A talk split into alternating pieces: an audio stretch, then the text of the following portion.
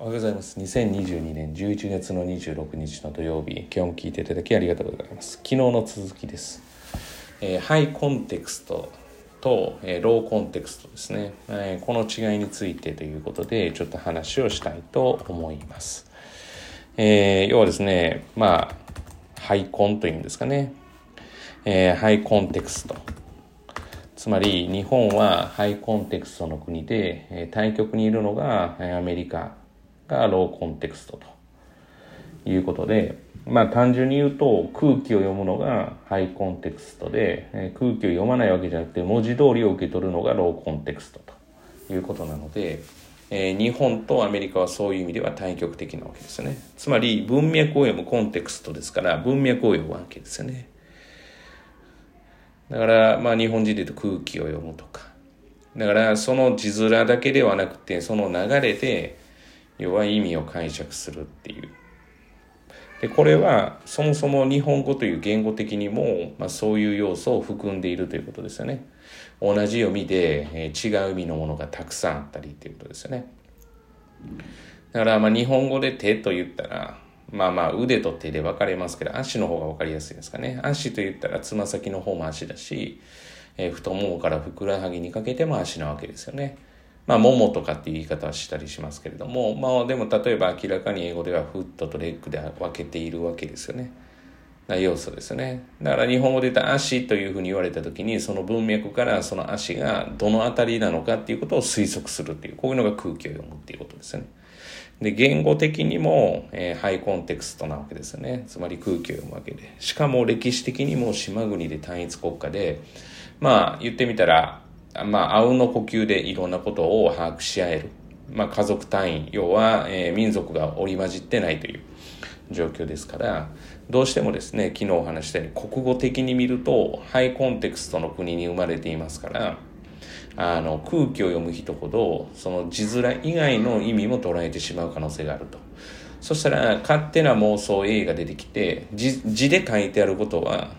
B なんだけれどもその B から推測される A っていうのを勝手に自分で想像してそれも答えなんじゃないかっていうふうにしがちということですね。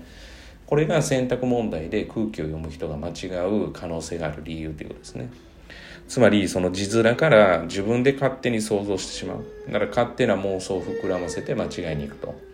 だから入試の系統で言うとローコンテクストでなければならない。つまり書いてある通りを全てそのまま飲み込んで、で、それを要は還元というか答えにしないといけないというものなので、そもそも国はもしくは日本語的に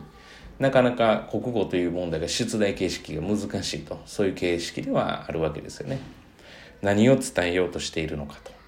えー、まあ言ってみたらその文脈で把握はできるんだけれども本当はそこに声のトーンとか状況とかそういったものを織り交ぜながらやらないと把握しづらい言語になっているのでだから様々な解釈が生まれるわけですよね。で、この文脈を読むということを本当は練習をしないと日本語っていうのがうまく理解できないっていう言語だっていうことです。だからそもそも国語は字面通りどう取れるかっていうことですね。まあ先ほど言った足のレッグとフットですよね。だからレッグと書かれてたらもうレッグなわけですね。要はフットは想像する必要がないわけです。フットと書かれてたらレッグを想像する必要はないということです。アームと書かれてたらですね。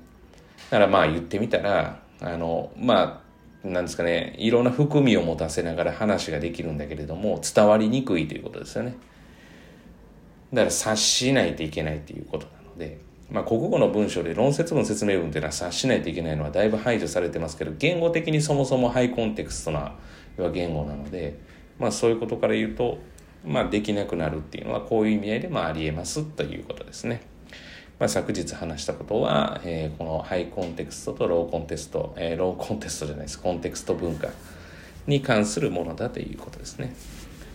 まあ、ですから逆に言えば英語は単純明快にしっかりとそのもの自体を伝えないと相手に伝わらないということですね。はい、あの含みを持たせて解釈相手が解釈してくれるだろうと思ったらそれは全く違って文字通り解釈されるのであのしんどいといえばしんどいになりますし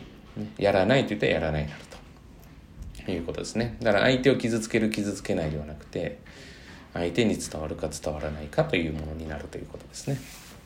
はい、本日は以上です、えー今日も聞いていただきありがとうございました。